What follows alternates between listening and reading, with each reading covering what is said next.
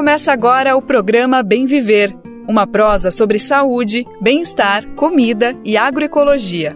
Produção Rádio Brasil de Fato.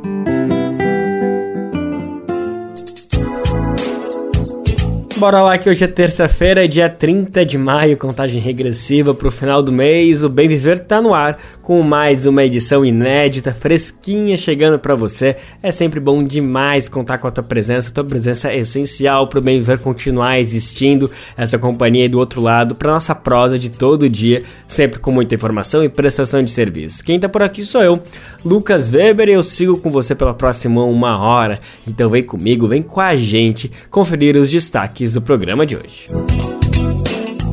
COP30, a mais importante conferência para discussão de assuntos climáticos, vai ser realizada no Brasil em 2025.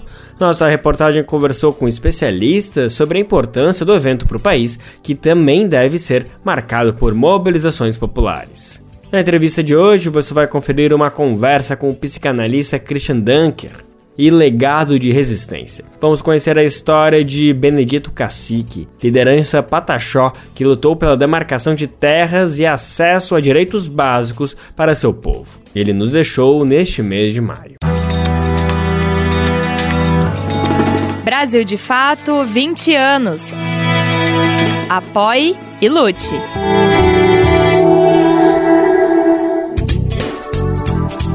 A gente está com o Bem Viver no ar, é sempre de segunda a sexta-feira, às 11 horas da manhã, aqui na Rádio Brasil Atual, 98,9 FM na Grande São Paulo. E também dá para conferir aonde você estiver, isso pela nossa rádio web no site radiobrasildefato.com.br, que você pode ouvir em todo mundo, essa da Play. Dá para conferir o nosso programa também nos aplicativos de podcast e na rede de rádios parceiras que retransmitem o Bem Viver de norte a sul do país. A gente conta com um caminhão de rádio, são mais de 100 emissoras colocando a voz do bem viver para frente.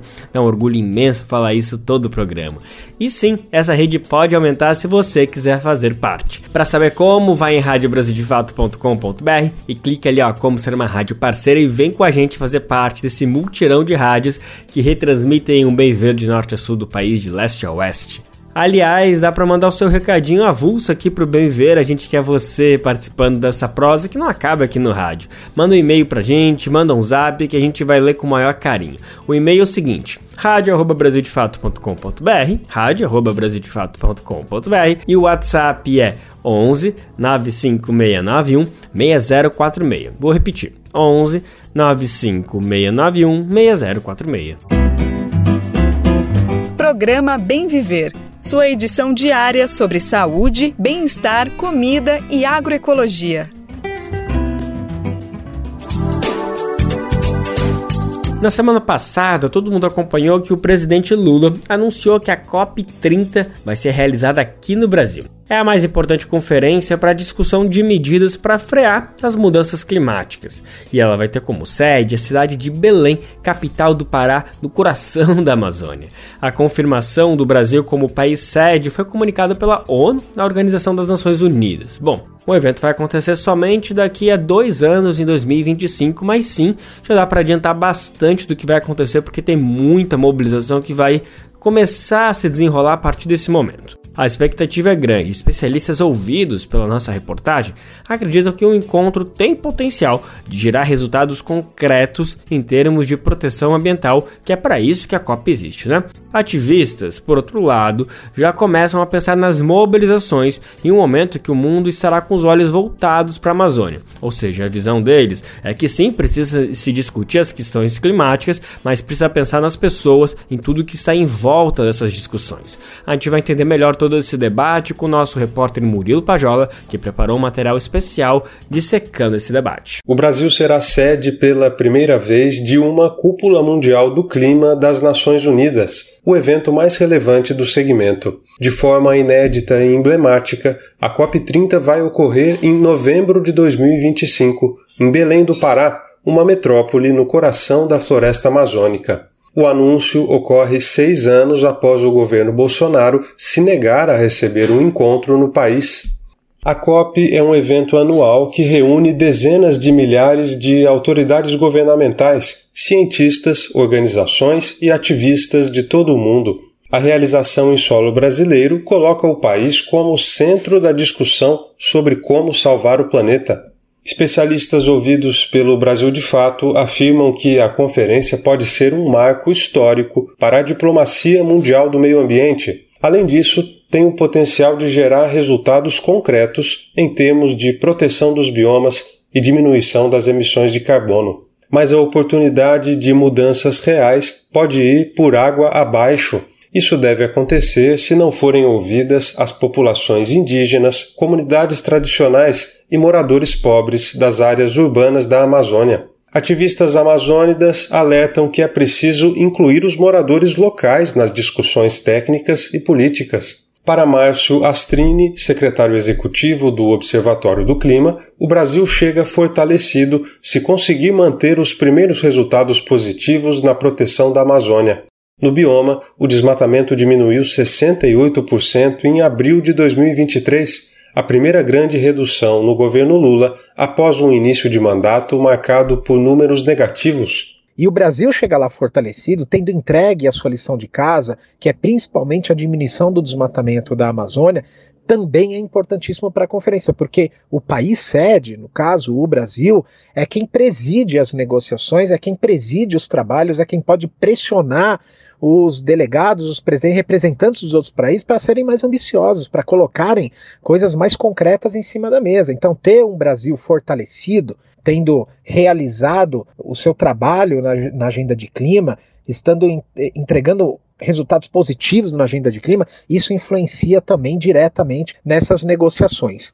Carlos Bocuí, presidente do PROAN, o Instituto Brasileiro de Proteção Ambiental, também está otimista. Para ele, esse sentimento reside no fato de que o evento em Belém vai romper com a lógica de realização de COPs em países autoritários, como no caso do Egito e Emirados Árabes. Para o presidente do PROAN, a participação democrática nas conferências do clima é um elemento fundamental para impulsionar a efetividade dos acordos climáticos. É a realização da COP num local onde você está no coração do maior ecossistema florestal do mundo, que detém a maior biodiversidade, é emblemático, não só para o Brasil, é emblemático para o mundo, porque você tem uma, um retorno à perspectiva de proteção daquele ecossistema, do que aquele ecossistema representa como elemento vital para o planeta.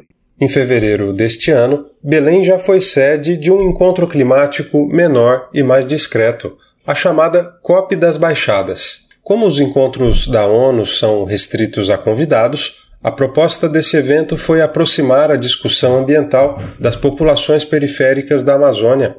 Agora, com a chegada do evento das Nações Unidas, a coalizão COP das Baixadas, que reúne 20 organizações populares, está se engajando em um novo desafio. Um dos atos será uma mobilização para marcar o evento em Belém. Os movimentos discutem se a atuação se dará no interior da COP30 ou de forma paralela. Márcio Astrini, do Observatório do Clima, concorda que o Brasil perderá muito se não contemplar a questão social nas tratativas. Sem isso, a reivindicação por mudanças reais na política de emissão dos países ricos perde força. Já está claro, segundo ele, que sem pressão popular não haverá medidas concretas para frear o desastre climático. Agora, tem um outro fator também que é importantíssimo e esse fator ele está fora dessa negociação entre países, entre diplomatas, entre representantes é, dos outros governos, que é a questão social. A gente já viu, já está muito claro que ninguém vai se mexer nessa questão do clima, ninguém vai fazer o suficiente se não tiver muita pressão da sociedade civil.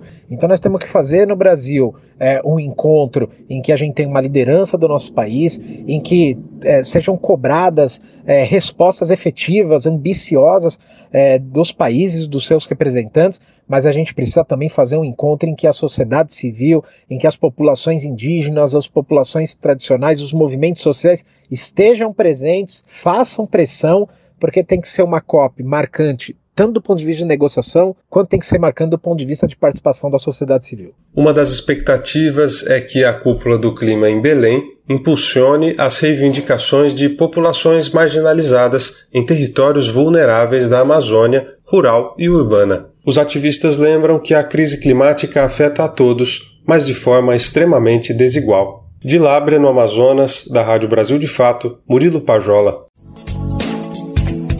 A proteção do bioma amazônico também vai ser assunto da reunião do presidente Lula com líderes das nações sul-americanas que acontece hoje, terça-feira, dia 30. Uma proposta do governo boliviano prevê a criação de um bloco para enfrentamento às ameaças sofridas pelo território amazônico. A gente vai entender mais informações agora com ela, Patrícia de Matos, do Brasil de Fato. O governo da Bolívia anunciou que irá propor a criação de um novo bloco de integração entre os países da Amazônia. Além dos presidentes das diferentes nações que compartilham o território, o colegiado contaria também com líderes de povos indígenas presentes na região.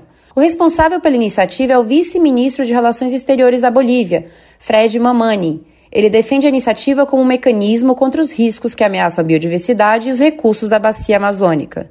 Mamani acrescentou que a participação de lideranças indígenas nesse bloco seria um diferencial importante.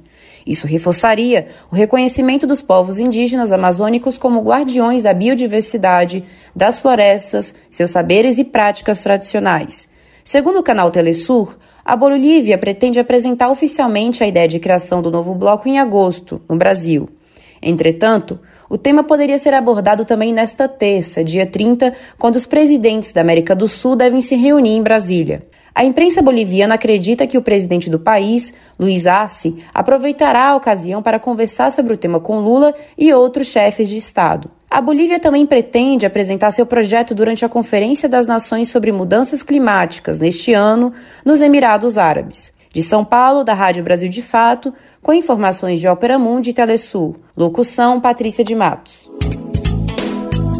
No encontro de hoje, o presidente Lula recebe presidentes de países da América do Sul e um representante do governo do Peru para uma reunião no Palácio do Itamaraty, em Brasília. Deverão participar do encontro representantes da Argentina, Bolívia, Chile, Colômbia, Equador, Guiana, Paraguai, Peru, Suriname, Uruguai e Venezuela. Segundo informações do Planalto, os líderes sul-americanos atenderam a um convite feito pelo Lula, que busca retomar a cooperação dentro do continente. As principais pautas, além da integração, são em torno de questões comuns nas áreas de saúde, infraestrutura, energia, meio ambiente e combate ao crime organizado.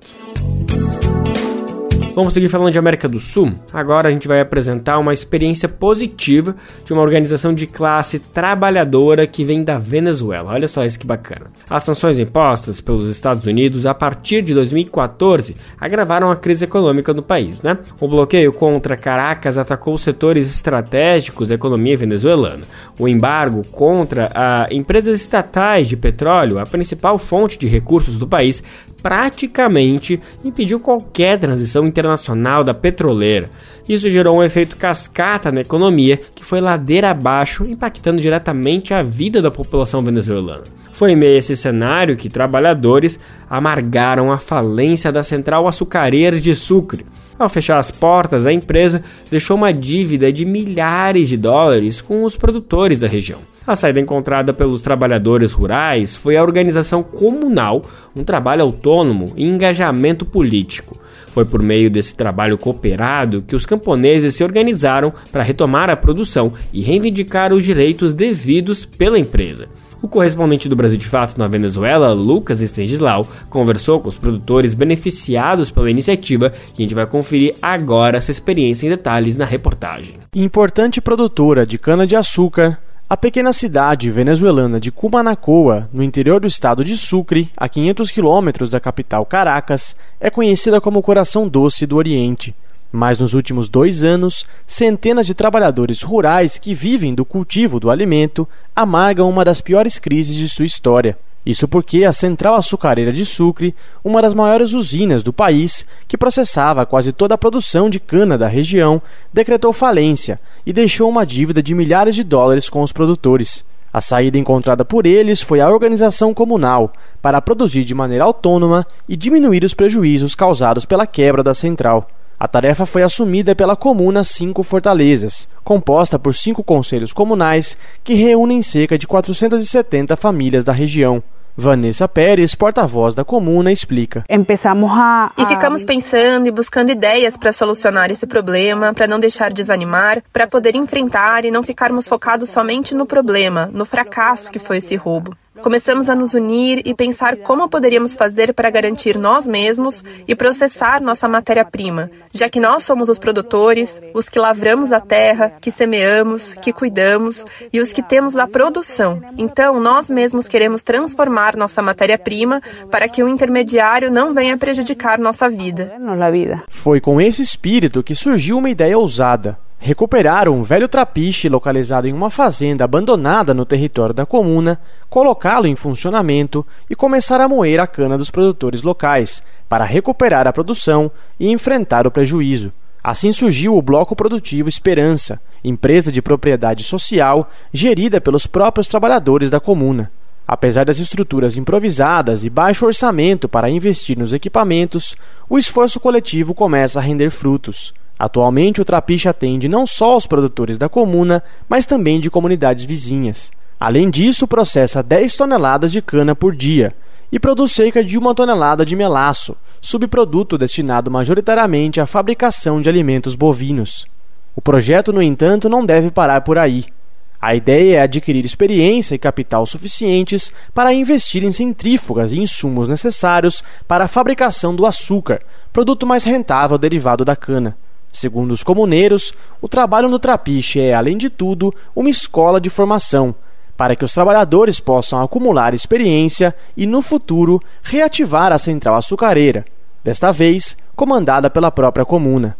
Vanessa afirma que o projeto vai capacitar os trabalhadores. Este projeto, este trapiche... Esse projeto, esse trapiche, vai nos garantir uma escola. Aqui nós vamos nos formar em administração, em organização, em conhecimento desse setor. Aqui funcionaria o fortalecimento para nós garantirmos ao município, garantirmos às entidades governamentais que as comunas e o povo organizado podem administrar uma empresa dessa categoria, porque nós somos os que produzimos, os que colhemos e vamos garantir que também vamos transformar e saberemos administrar. E que vamos a saber administrar. Carlos Andrade, porta-voz da comuna Rio San Juan e plantador de cana há 45 anos, explica a situação dos produtores. O pouco que nos restou com a ligação que temos com a comuna Cinco Fortalezas é que conseguimos resolver alguma coisa para a nossa economia, nossos lares e nossa comida, porque temos família, temos netos eu já tenho meus netos e todos eles sofrem essa consequência, entende? Essa consequência.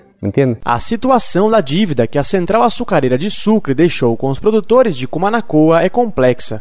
Segundo os comuneiros, a empresa ainda deve mais de 260 mil dólares pela safra de 2021. Apesar dos diversos protestos realizados tanto em Sucre como na capital Caracas, a situação até hoje não foi resolvida. A empresa privada Tecnoagro, que em parceria com o governo do estado de Sucre foi responsável por gerir a central açucareira desde 2020, é apontada pelos comuneiros como culpada pelo calote que sofreram. O Brasil de fato tentou contato com a Tecnoagro, mas não conseguiu falar com a empresa. A reportagem também procurou o governo do estado de Sucre, que não respondeu aos questionamentos até o fechamento desta matéria. Carlos Andrade comenta a ação da empresa privada.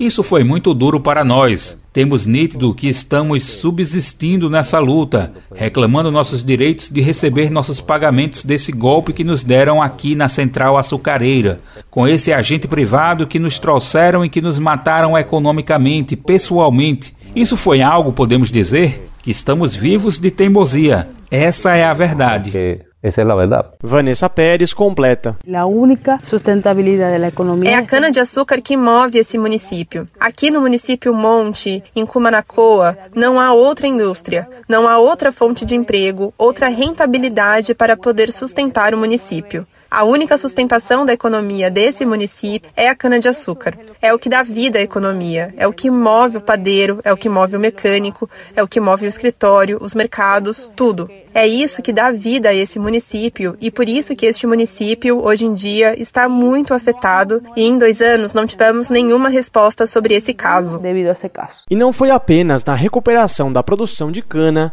que a Comuna 5 Fortalezas teve protagonismo. A crise que afetou centenas de produtores, prejudicados pelo fechamento da central, colocou muitas famílias em situação de vulnerabilidade social. Foi por isso que a Comuna, em conjunto com outros movimentos de luta no campo, empreendeu esforços para incentivar a produção de hortaliças, leguminosas, tubérculos e até mesmo pequenas criações de peixes nas propriedades dos trabalhadores. Vanessa Pérez diz que a ideia é garantir alimentação nutritiva e saudável para as famílias da região. Mas nós temos ciclos de milho, muito plantio de milho. Isso nos garantiu o milho, a mandioca, a batata doce, a abóbora, ou seja, nós sobrevivemos através desses plantios. O peixe nós não tínhamos com o que fritá-lo, então nós cozinhávamos na água com caldo, ou seja, buscávamos muitas alternativas e resistimos. Conseguimos porque hoje estamos aqui de pé. De Cumanacoa, na Venezuela, para a Rádio Brasil de Fato, Lucas Stanislau. Aqui no Brasil, trabalhadores e trabalhadoras sem terra também se organizaram para produzir alimentos e gerar renda. Se na Venezuela há uma crise econômica, no nosso país a situação é outra. Famílias assentadas no Mato Grosso enfrentam a ameaça de grileiros. A invasão ao assentamento 12 de outubro, ligado ao MST, o movimento dos trabalhadores rurais sem terra, vem ocorrendo há meses. De acordo com a denúncia, os ataques se intensificaram recentemente. Quem vai trazer os detalhes pra gente é o nosso repórter Douglas Matos. Famílias que vivem no assentamento 12 de outubro em Cláudia, no Mato Grosso, estão sob ameaça devido à invasão da área social e de reserva do local por grileiros. O MST, Movimento dos Trabalhadores Rurais Sem Terra, denuncia que bandidos atuam há meses e de maneira coordenada para invadir o local que é certificado pelo INCRA, o Instituto Nacional da Colonização e Reforma Agrária. As invasões começaram pela área de reserva ambiental, que por anos foi preservada de forma coletiva pelas famílias que vivem no assentamento, localizado na região amazônica do Mato Grosso. Nos últimos meses, as agressões se intensificaram, com a tentativa de invasão da área social, onde os cooperados desenvolvem as atividades e projetos que garantem renda para as famílias assentadas. Um dos moradores do assentamento falou com o Brasil de Fato e contou que a área já é visada há muito tempo. As famílias organizadas ainda resistem, algumas inclusive tiveram de ser realocadas, isso quando parte do terreno foi alagado para a construção da usina hidrelétrica de Sinop em 2014. Por questões de segurança, o nome desse morador será preservado. O assentamento está vinculado ao PDS, que é o Projeto de Desenvolvimento Sustentável do INCRA, que certifica projetos de interesse social e ecológico destinados a populações que baseiam a sua subsistência existência no extrativismo, na agricultura familiar e outras atividades de baixo impacto ambiental. As famílias desenvolveram projetos com o apoio da UFMT, que é a Universidade Federal do Mato Grosso. Neste momento, os assentados trabalham para implementar uma agroindústria de castanha no Brasil.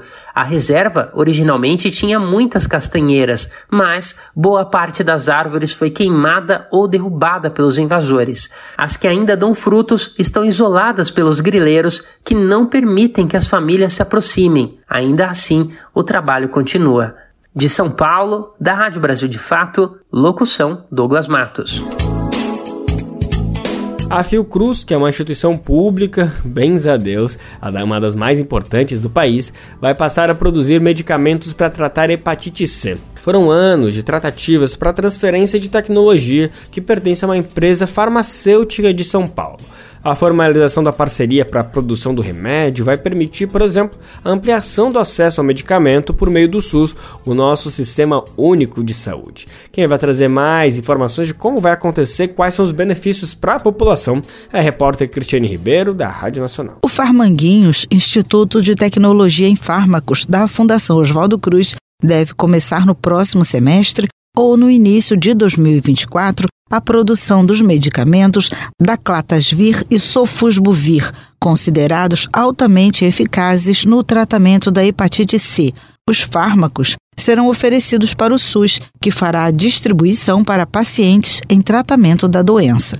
Segundo o presidente de Farmanguinhos, Jorge Mendonça, a Anvisa, Agência Nacional de Vigilância Sanitária, já concedeu os registros. Então agora a gente tem plenas condições de fornecer esses dois medicamentos que são bastante efetivos, né? Eles são padrão ouro para o tratamento da hepatite C. Significa você ter mais uma opção pangenotípica para tratar a hepatite C e curá-la em relação ao, ao, paciente. Então é um tratamento moderno que a gente disponibiliza para o SUS ter mais uma ferramenta efetiva para o combate da hepatite C. As parcerias para a transferência de tecnologia com as indústrias farmacêuticas detentoras dos direitos foram concretizadas no início desse mês, depois de quase cinco anos de tratativas. De acordo com o Boletim Epidemiológico de Hepatites Virais do Ministério da Saúde, divulgado em junho de 2022, foram notificados 718.651 casos confirmados de hepatites virais no Brasil entre 2000 e 2021. Destes, 279.872, ou 39%, são referentes a diagnósticos de hepatite C. O vírus é transmitido pelo contato com sangue contaminado por meio do compartilhamento de agulhas ou de equipamentos de tatuagem não esterilizados. A maioria das pessoas não apresenta sintomas, mas aqueles que desenvolvem podem ter fadiga, náuseas, perda de apetite e amarelamento dos olhos e da pele. Da Rádio Nacional no Rio de Janeiro, Cristiane Ribeiro. Recadinho importante para quem prestou o Enem ano passado. Olha só, os estudantes que não zeraram a redação vão ter mais uma chance de entrar em uma universidade pública no segundo semestre desse ano. Isso por quê? Porque acontece a segunda edição do SISU, o Sistema de Seleção Unificada. As inscrições vão estar abertas a partir do dia 19 e ficam até o dia 22 de junho. Então abre dia 19 de junho e no dia 22 logo depois se encerram. Isso tudo no portal Acesso Único ao Ensino Superior do Ministério Ministério da Educação. Ainda tem um tempinho pela frente, mas já é bom colocar no calendário, né? Porque como a gente reforçou, o período é curto, então não dá para vacilar. Para garantir uma vaga em uma instituição de ensino superior pública, é necessário antes fazer a inscrição com o login, com o número de CPF e senha no portal gov.br, que é a plataforma de serviços digitais do governo federal. O candidato ou candidata deve escolher duas opções de cursos no segundo SISU de 2023 e dá para pesquisar as vagas por município ou curso de graduação de interesse, certo? Então, durante o período de inscrição, o candidato ou candidata pode acompanhar as notas de corte das opções escolhidas e a classificação parcial. De acordo com o cronograma publicado na sexta-feira passada, os resultados do SISU serão publicados no dia 27 de junho. Um pouquinho mais para frente, tem um mês para sair é, o resultado da festa, né? Mais informações você confere em acessounico.mec.gov.br/sisu. Um dado preocupante sobre a educação: cerca de 2 milhões de crianças e jovens em idade escolar estão fora da escola. Esse número faz parte de um levantamento realizado pela Unicef, o Fundo das Nações Unidas para a Infância. A pesquisa aponta que a evasão escolar aumentou após a pandemia de 2019. A gente vem falando sobre isso, é um assunto realmente muito grave. No entanto, a crise sanitária não foi a única razão, uma vez que em 2018, por exemplo, já havia uma tendência de crescimento. No caso da evasão, né? Os alunos de escolas públicas representam a maioria dessa parcela de jovens que deixam de frequentar a escola, e não é por acaso. A necessidade de trabalhar para contribuir com a renda dentro de casa está entre os fatores que levam ao abandono. Se trata de uma situação que demanda políticas públicas para a permanência estudantil. É isso que defende a socióloga Helena Singer. Ela é coordenadora do Movimento de Inovação na Educação e conversou sobre o assunto com a repórter Júlia Galvão da Rádio USP. A gente vai conferir agora o papo das duas. Pesquisa realizada recentemente pela Unicef aponta que cerca de 2 milhões de crianças e adolescentes de 11 a 19 anos não estão frequentando a escola no Brasil. O quadro apresenta-se como um reflexo da desigualdade social do país e compreender sua origem pode ser um primeiro passo para a busca por uma solução. Para compreender esse cenário, Helena Singer, doutora em Sociologia pela Universidade de São Paulo e coordenadora do Movimento de Inovação na Educação, comenta sobre o papel institucional da escolarização obrigatória nacional. A escolarização obrigatória, que é uma conquista bastante recente na história do Brasil, considerando, comparando com outros países, apenas a partir da Lei de Diretrizes e Bases da Educação, que é de 1996, que a escolarização se torna obrigatória para todo, até naquela ocasião, até o final do que hoje se chama fundamental, né, com os 14 anos de idade. E mais recentemente, depois houve uma alteração na lei para que ela se torne obrigatória até os 17 anos de idade. Então, isso significa que a evasão escolar é quando o estudante sai da escola nessa fase, né? Antes dos 17 anos de escola, porque pela lei não poderia, teria que estar lá.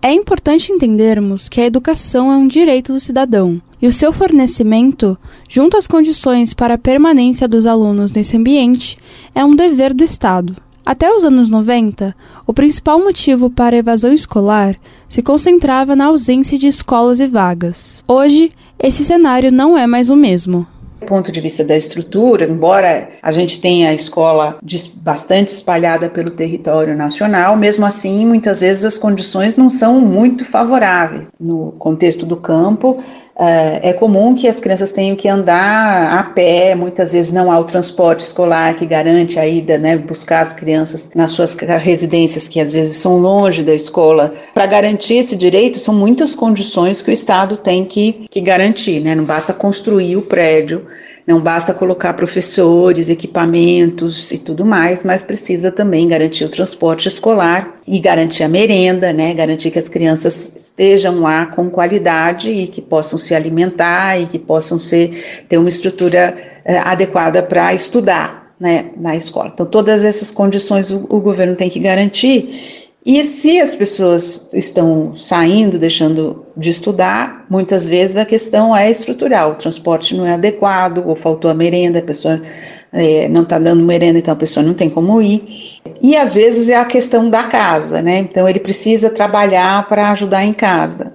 Para solucionar esse problema, é, em relação à questão dos jovens terem que trabalhar ou apoiar, às vezes até os adolescentes ainda, financeiramente as suas famílias, se criou o Bolsa, primeiro se chamava Bolsa Escola, né, depois o Bolsa Família, que garante uma renda para a família manter as crianças na escola e é uma condição. Além das questões estruturais, é possível que a evasão escolar apresente outras causas, como o bullying, o desinteresse e a ausência de atendimentos e expectativas.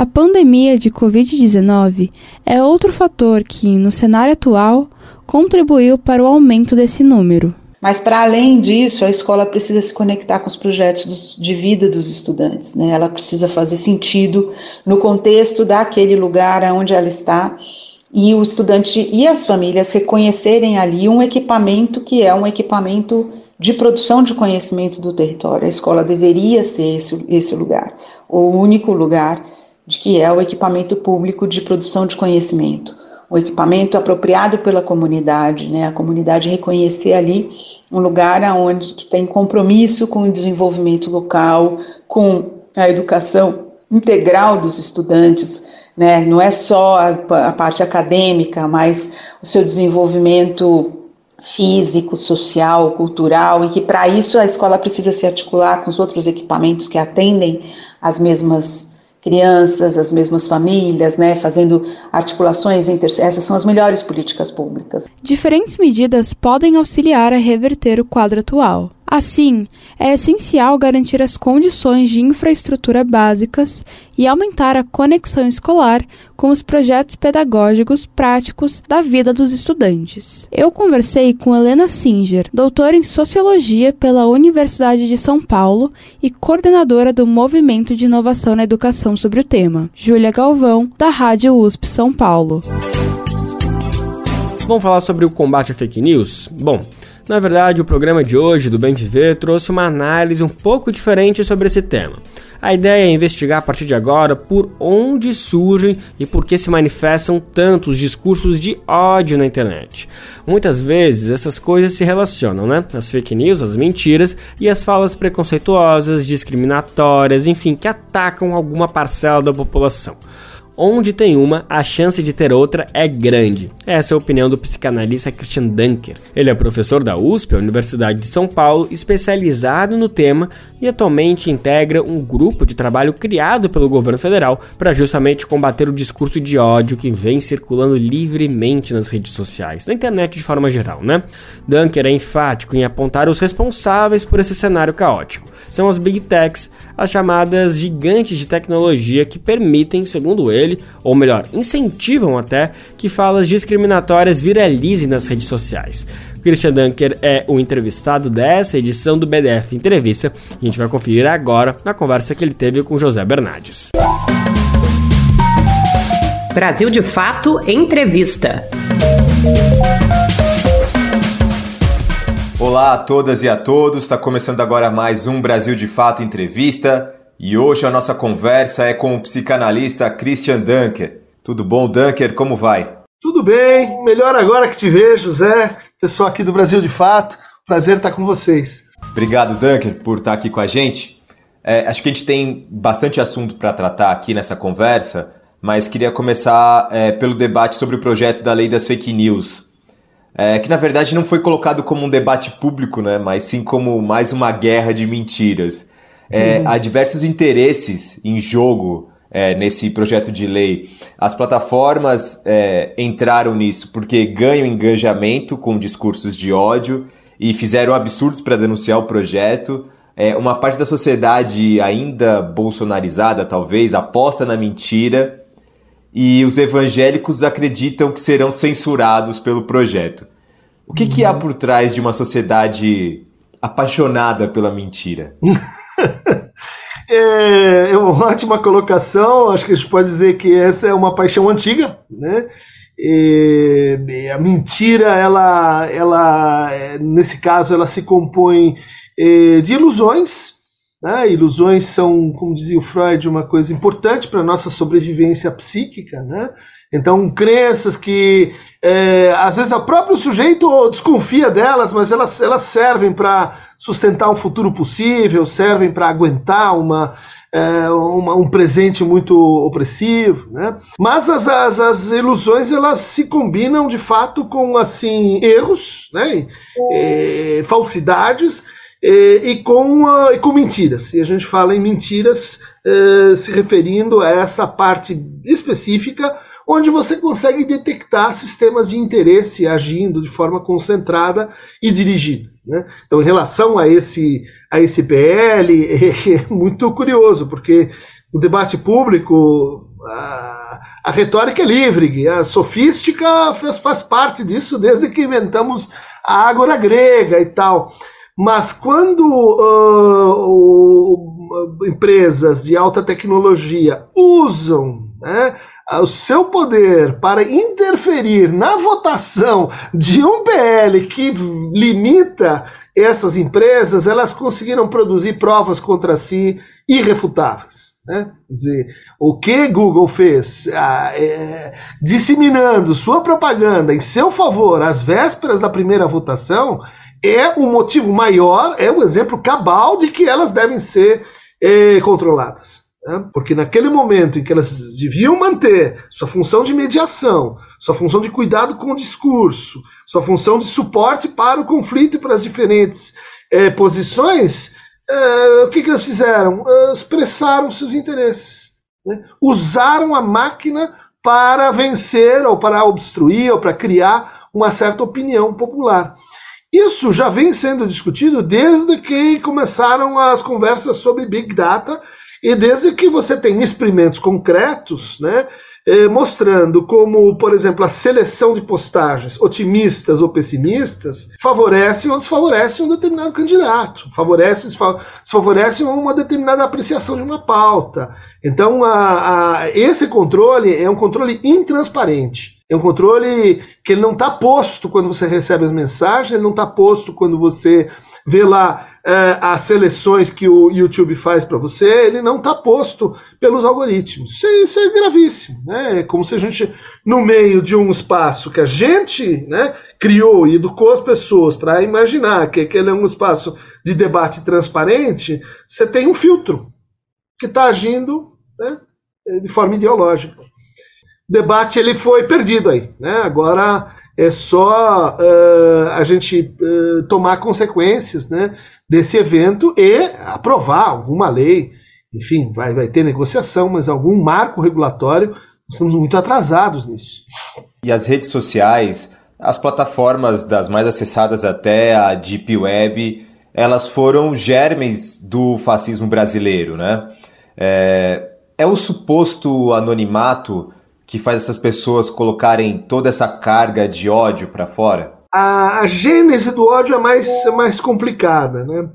Vamos dizer assim, ela se alimenta uh, de uh, conflitos mal tratados, né? desde conflitos negados, desde fatos históricos que não são uh, colocados de forma comunitária, né? como parte da nossa história de escravidão à ditadura militar. Né? E, e, de eh, opressão a grupos eh, vulnerabilizados à produção de eh, hegemonias e consensos, vamos dizer assim, autoritários. Né? Então, a gente pode dizer assim, você não começa no discurso de ódio. Né? O discurso de ódio, ele instrumentaliza vulnerabilidades e conflitos que estão ali já presentes e maltratados. Né? Você não tem história, você não tem é, é, debate constituído, você não tem regras né, é, para você é, encaminhar conflitivas. Então, uh, antes do ódio está o medo. O medo, uh, o medo que é capitalizado como insegurança. A insegurança que é vertida em melancolização, porque ninguém pode fazer nada, você está impotente. É, e isso caminha para a produção e localização de um objetivo, de um, de um objeto inimigo. Ah, então você reemprega os preconceitos e as zonas de segregação que já estão naquela comunidade para produzir esse inimigo. Depois da produção desse inimigo, você encoraja o grupo formado para se identificar e produzir, aí sim, uma ilusão, uma mentira, um interesse para atacar esse eh, inimigo imaginário.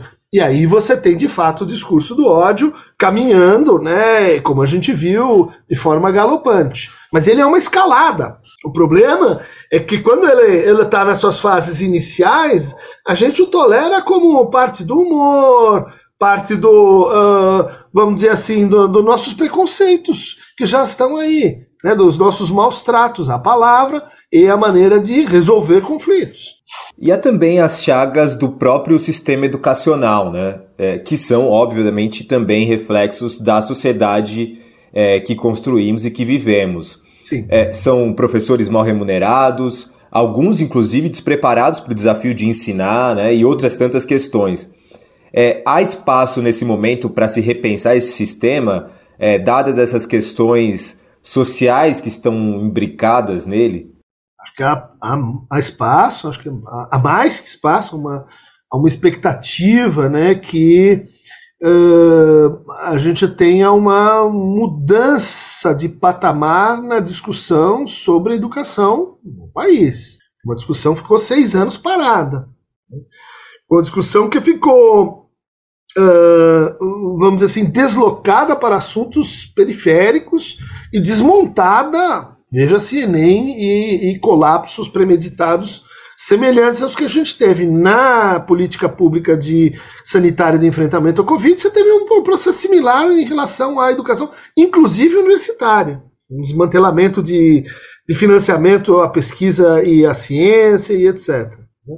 Mas, ou seja, a gente tem que contar com que, que, onde é que a gente tinha chegado lá atrás. Um grande feito, que é Inclusão massiva, né? então a gente tem crianças hoje na escola e muito tardiamente, né? uma coisa bizarra, efeito também de ditadura militar, mas nós chegamos lá, atrasadíssimos, mas chegamos lá. Segundo lugar, uh, inclusão, outro passo gigantesco, né? Hoje a gente não tem mais. O pessoal está querendo fazer voltar, mas salas especiais e, e, e, e máquinas de, de, é, exclusão, né, produção do fracasso escolar. Uh, bom, eh, estamos no momento então em que eh, fizemos a, in a, inclusão sem mediação. Né? Nós fizemos as cotas, deram super certo. Uh, hoje a gente tem mais negros do que brancos nas universidades públicas brasileiras. Onde estão os programas de permanência? Onde estão os, os, as bolsas para os alunos que, tem, que não têm recurso de permanência, às vezes de alimentação, de estadia, etc. É outro departamento. Chama o pessoal da habitação, não é comigo. Bom, esse passo, né, é, que está acontecendo com a redefinição do, do ensino médio, né, os percursos formativos, que é uma discussão complexa, tem prós e contras, mas é, isso ia dar no desmonte de uma peça aí fundamental que era o, são os nossos vestibulares exclusivistas. Tinha um horizonte para transformar isso. A gente não não está vendo mais como é que isso vai acontecer. Está esperando né, uma, uma mudança qualitativa em todos esses níveis da conversa. Né? Onde é que está a regulamentação de acompanhamento terapêutico? Onde é que estão os psicólogos nas escolas? Onde é que estão os percursos formativos de fato bem pensados, né? Eu quero discutir o, o projeto em questão, mas alguma coisa precisa ser feita. Uh, não são coisas tão, tão complicadas assim, fora né, aumento de piso salarial, e esse projeto que é muito audacioso, a gente torce para que dê certo, né, da implantação de escolas em turno integral para todo mundo. Se, se a gente conseguir fazer isso, garanto que a gente vai ter queda de índice de mortalidade de jovens negros de periferia, quer se gente vai sair dessa, dessa estatística bizarra em que eh, jovens entre eh, 19 e 24 anos, a primeira causa de morte é violência, a segunda é suicídio. O que fazer? Ah, ensino integral de qualidade. Vai acabar com o problema? Não, mas isso é o que a gente pode fazer imediatamente. É o que a gente deve, a gente está atrasado nisso. Com certeza. É uma discussão importantíssima. É, é, você faz parte hoje, Dunker, do GT, do grupo de trabalho sobre discursos de ódio que foi criado pelo governo federal, né? É, como é que andam é, essas conversas nesse GT? O que, que é esperado dele? Olha, é uma tarefa que eu recebi com muito, muita honra, né? E orgulho, assim, um, um tremendo reconhecimento. Fazer parte desse grupo, são 34 pessoas de diversas áreas, direitos humanos, comunicação, antropologia, e liderado né, pelo Camilo, pela uh, uh, Manuela Dávila, e que tem como tarefa uh, uma coisa relativamente simples, que é definir o conceito de discurso de ódio, que curiosamente não é, não é fácil de fazer, né? uh, e tirar dessa definição e produzir uma definição que implique uh, estratégias de enfrentamento. Então, hoje, é uma conversa muito interessante, de altíssima qualidade, tem pessoas realmente é, dedicadíssimas a essa matéria, então a gente estuda né, a, discurso de ódio religioso, é, racial, étnico, de gênero, de orientação uh, sexual. É um mapa muito diversificado e concentrado nessa tarefa. Né? E que a gente tem sido atravessado, de certa forma, pela realidade porque começamos isso no começo desse ano e, e tivemos que, que, lidar com o ataque às escolas. Depois tivemos que lidar com a PL da fake news. Depois tivemos que lidar, parece que a, a, a, o assunto está batendo a nossa porta a cada reunião. Né? Se a gente fosse pegar assim a crônica do cotidiano, podia pautar as nossas reuniões. E que são reuniões assim, três horas por semana, intensas, com relatórios, pareceres e etc. Né?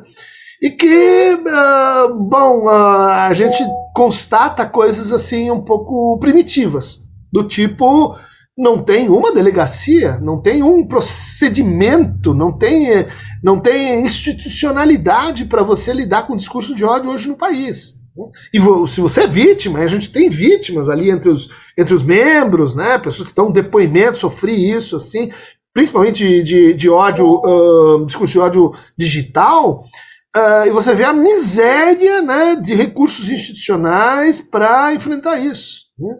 A quem você recorre, né? como que você. Eh, a gente tem uma orientação não punitivista, né?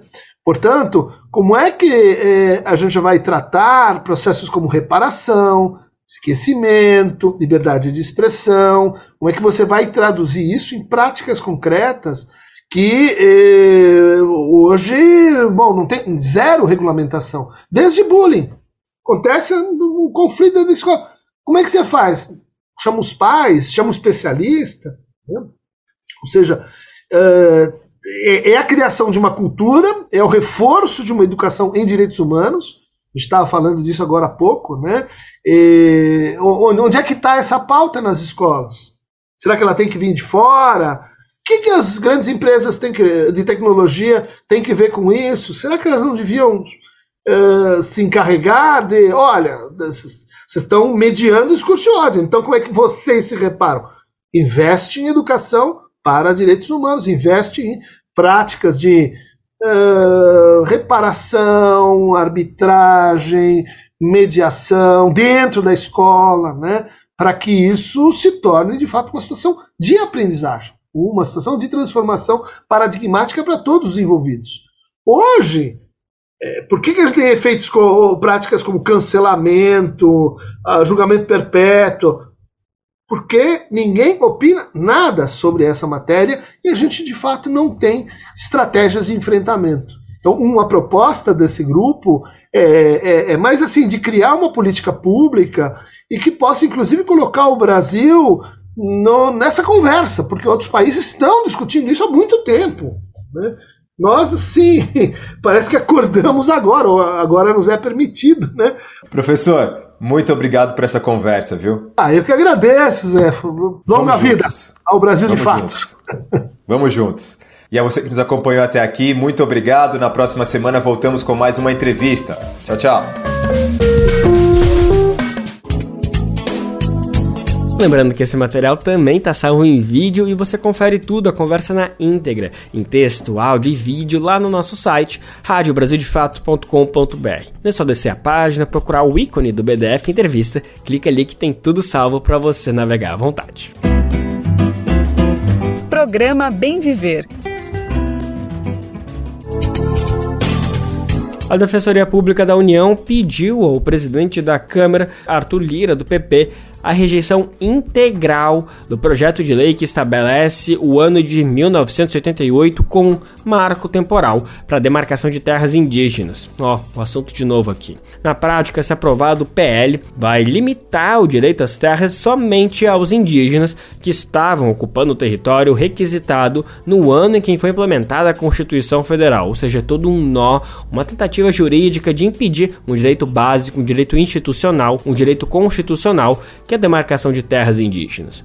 No documento, os defensores públicos federais afirmam que é uma contradição se valer da Constituição como um marco para a demarcação. Isso porque a própria Carta Magna não estabelece nenhuma data. O tema ainda aguarda para ser votado no plenário da Câmara, depois que os deputados aprovaram no dia 24 de maio, ou seja, semana passada, o requerimento de urgência para a tramitação do texto do marco temporal. A demarcação de terras indígenas foi uma das bandeiras de luta de Benedito Cacique. A liderança do povo Pataxó, do sul da Bahia, encantou no último dia 20. Bom, é isso. Dessa forma que os indígenas se referem aos que se foram, aos que faleceram. Eleito pelo povo, foi o primeiro cacique da terra indígena Coroa Vermelha, em Porto Seguro. A demarcação do território, fruto de muita mobilização, veio em 1997 Benedito já não ocupava mais o posto de cacique, mas seguiu liderando outras batalhas que deixaram como importantes vitórias para a comunidade Pataxó. O legado de Benedito Cacique é inspiração para as novas gerações, que agora têm a missão de levar a luta adiante e seguir em resistência pelos que já foram e pelos que virão. Vamos conhecer mais essa história na reportagem de Gabriela Morim, da redação do Brasil de Fato, na Bahia. Quando se vai um mais velho, liderança de um povo, ele não morre, se encanta. Benedito Cacique, primeiro cacique da terra indígena Coroa Vermelha, encantou-se no último dia 20 Encantar-se aqui quer dizer que ele agora habita o território sagrado dos encantados e encantadas, e de lá olha e cuida dos seus. Quem explica é o Ritue Pataxó, atual vice-cacica de Coroa Vermelha, sobrinha e afilhada de Benedito. Ela esteve presente no ritual do sábado, dia 20. Nós plantamos ele, né? porque quando os nossos morrem, nós nos enterramos, nós plantamos, porque sabemos que ele estará sempre no reino dos encantados, cuidando de cada um de nós. E nesse momento histórico tão atribulado, com tantos ataques aos direitos dos povos indígenas, esse mais velho que sempre lutou pelos direitos do povo pataxó e demais povos, certamente estará muito ocupado em cuidar dos que ficaram. Benedito Alves do Espírito Santo nasceu em 8 de abril de 1953 na aldeia Barra Velha, aldeia mãe do povo pataxó, no município baiano de Porto Seguro. Em 1980, ele se mudou para a aldeia Coroa Vermelha, local em que Pedro Álvares Cabral e sua tripulação teriam desembarcado em 1500. O Ritué conta que quando seu padrinho chegou à Coroa Vermelha, poucas famílias moravam lá. A retomada desse território possivelmente iniciou na década de 70. Na época eram poucas famílias ainda em Coroa Vermelha e ele já junto com outras lideranças já fazendo essa busca, né, por melhorias escola, posto de saúde. Primeiros prédios que abrigaram a escola e posto de saúde foram construídos de tábuas pela própria comunidade. Alguns anos depois, a comunidade de Coroa Vermelha decidiu que era necessário eleger um cacique que liderasse o povo na luta por direitos, como conta o Rituê. E ele foi o primeiro cacique de Coroa Vermelha eleito pelo povo em uma reunião.